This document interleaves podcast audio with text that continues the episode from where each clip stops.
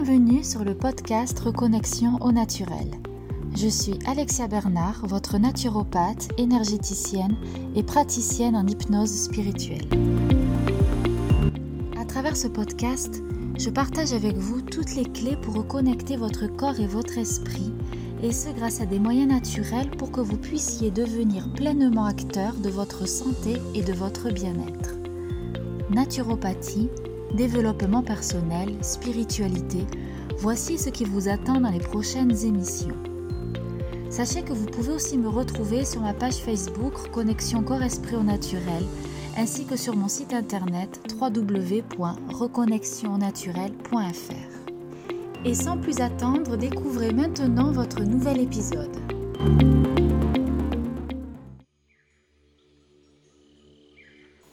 Bonjour cette semaine, je vous embarque avec moi dans mon univers.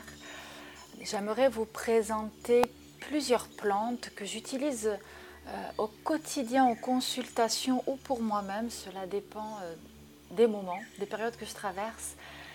Euh, donc ce sont des plantes pour gérer le stress. je vais vous en présenter neuf et ainsi vous pourrez comprendre dans quel cas les utiliser et la différence euh, entre elles. Du coup, je vais d'abord commencer par rappeler que les plantes toutes seules ne font pas de miracle, que si vous souffrez de dépression, de troubles anxieux, de, de, de troubles de l'humeur, il faut peut-être faire un travail sur soi.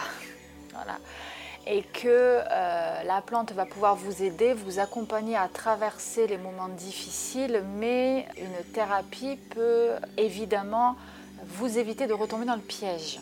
Donc je vais commencer par la mélisse. Alors la mélisse, je l'aime bien parce que, euh, bon déjà, elle a un goût assez euh, proche de la menthe. Elle se prend en infusion, elle est facilement cultivable en pot ou dans votre jardin et elle agit euh, surtout pour les personnes qui sont stressées, qui ont, euh, vous savez, ce stress quand, on a la boule au ventre, qu'on est voilà, euh, contracté, qu'on a voilà, le ventre noué. Et donc la mélisse va permettre de relâcher tout ça, de faciliter la digestion, de calmer les nerfs et de dissiper cette boule au ventre. Le tilleul. Alors le tilleul, euh, on le retrouve partout dans les parcs et dans les jardins. Cet arbre est majestueux, il a une odeur vraiment très particulière, très suave quand il est en fleurs. Et donc le tilleul est euh, ce fameux remède de grand-mère pour trouver le sommeil. Le tilleul, il va plutôt être, euh, voilà, quand on pense à son odeur délicate, euh, travailler davantage dans le subtil et euh, vous aider à trouver le calme intérieur. Il est assez recommandé pour euh, éviter toutes les ruminations mentales, pour voilà, ceux qui ont l'esprit vagabond, qui ressassent sans cesse. Le tilleul voilà, va vous aider à trouver le calme intérieur. La valériane, alors, la valériane a une odeur particulière quand on la prépare en infusion. Je ne sais pas si vous connaissez, mais bon, faut aimer. Toujours est-il que cette plante est le somnifère naturel. En gros, elle est sédative. Elle va vous aider à trouver le sommeil et à favoriser la qualité de votre sommeil. Ce qui est plutôt bien, c'est que le lendemain, vous ne vous réveillez pas avec cette fameuse sensation de gueule de bois ou d'entre-deux, comme on peut le connaître quand on prend un somnifère euh, de synthèse. Du coup, la valériane, elle est plutôt pour les personnes qui ont du mal à lâcher prise, qui sont euh, dans le contrôle et, et qui, malgré l'épuisement, n'arrivent pas à trouver le sommeil. La camomille romaine. La camomille romaine se trouve souvent à l'état sauvage où vous pouvez évidemment la cultiver dans votre jardin. Elle est utilisée pour euh, faire baisser la fièvre, elle est anti-inflammatoire, elle calme les douleurs euh, de poussée dentaire chez les tout petits, euh, la digestion également, mais elle est aussi apaisante pour les personnes anxieuses. Elle aide euh, les tout petits, voilà, si vous l'utilisez en hydrolat, elle aidera les tout petits à trouver le sommeil. Donc c'est assez bien voilà, pour les tout petits qui ont besoin de d'être rassurés. évidemment, les plantes ne remplaceront jamais les câlins et votre présence et l'amour voilà, des parents, mais il permettra à l'enfant de trouver un certain réconfort.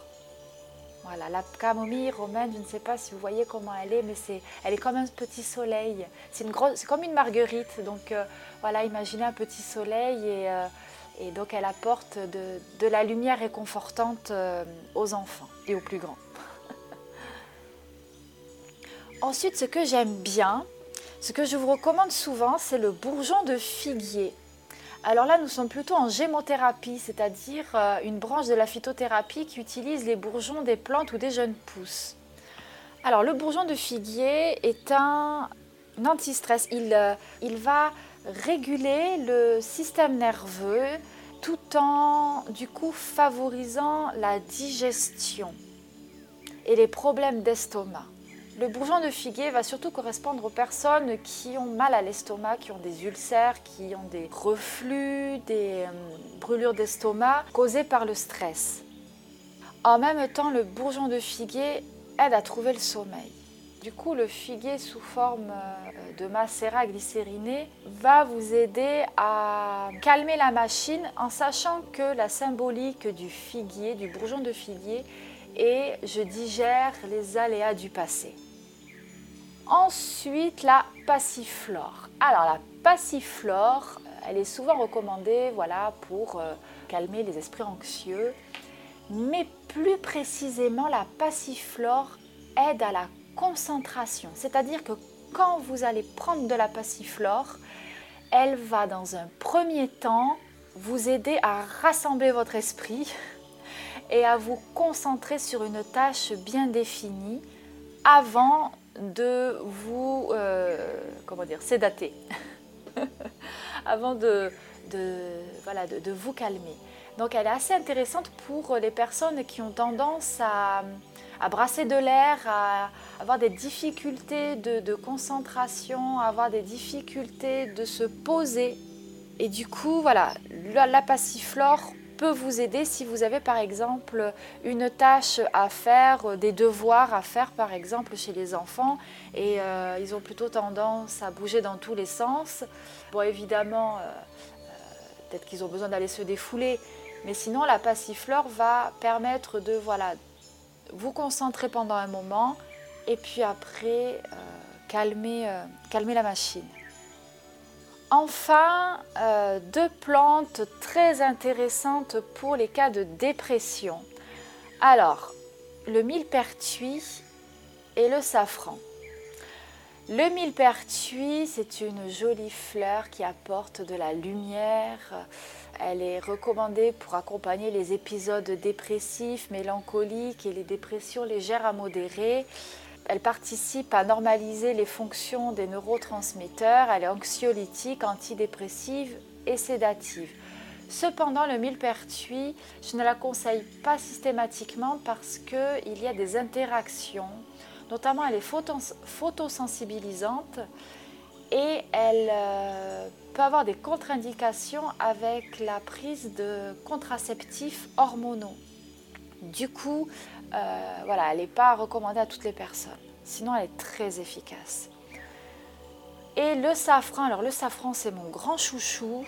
De nombreuses études scientifiques se sont penchées sur le safranal, qui est donc la molécule active du safran, qui euh, se révèle être une, euh, avoir des propriétés antidépressives très intéressantes, même plus intéressantes que les antidépresseurs que l'on prescrit, voilà, que les antidépresseurs synthétiques, disons, et sans accoutumance, sans effet secondaire. Euh, voilà, donc le safran permet de relancer l'activité euh, euh, de la sérotonine qui est l'hormone de la bonne humeur et participe aussi à, à calmer les pulsions sucrées, surtout en fin de journée. Voilà, donc du coup le safran il est plutôt à prendre en fin de journée. La rhodiole, euh, j'allais vous oublier, j'allais oublier la rhodiole. Donc la rhodiole, euh, c'est un adaptogène, c'est-à-dire qu'elle va calmer les, les, anxieux et elle va stimuler ceux qui sont un peu mous. Du coup, elle peut être associée avec d'autres plantes afin de potentialiser leurs effets. Toutes ces plantes euh, agissent sur la sphère psycho-émotionnelle avec chacune des caractéristiques qui leur sont propres et je trouvais ça intéressant de vous les expliquer afin que vous puissiez comprendre euh, voilà, vers laquelle vous dirigez pour euh, avoir le, maximum d'effets. Cependant, je le dis et je le répète, les plantes ne remplacent aucunement un traitement à venir ou en cours et ni une thérapie.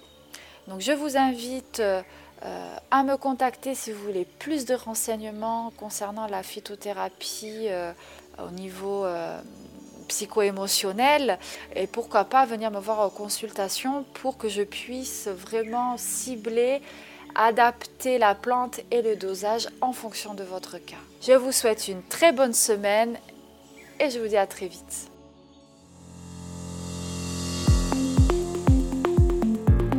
Et voilà, j'espère que cet épisode vous a plu et inspiré.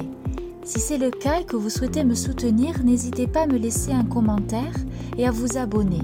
En attendant le prochain épisode, retrouvez-moi sur mon site internet, ma page Facebook ou mon compte Instagram. Prenez soin de vous et à bientôt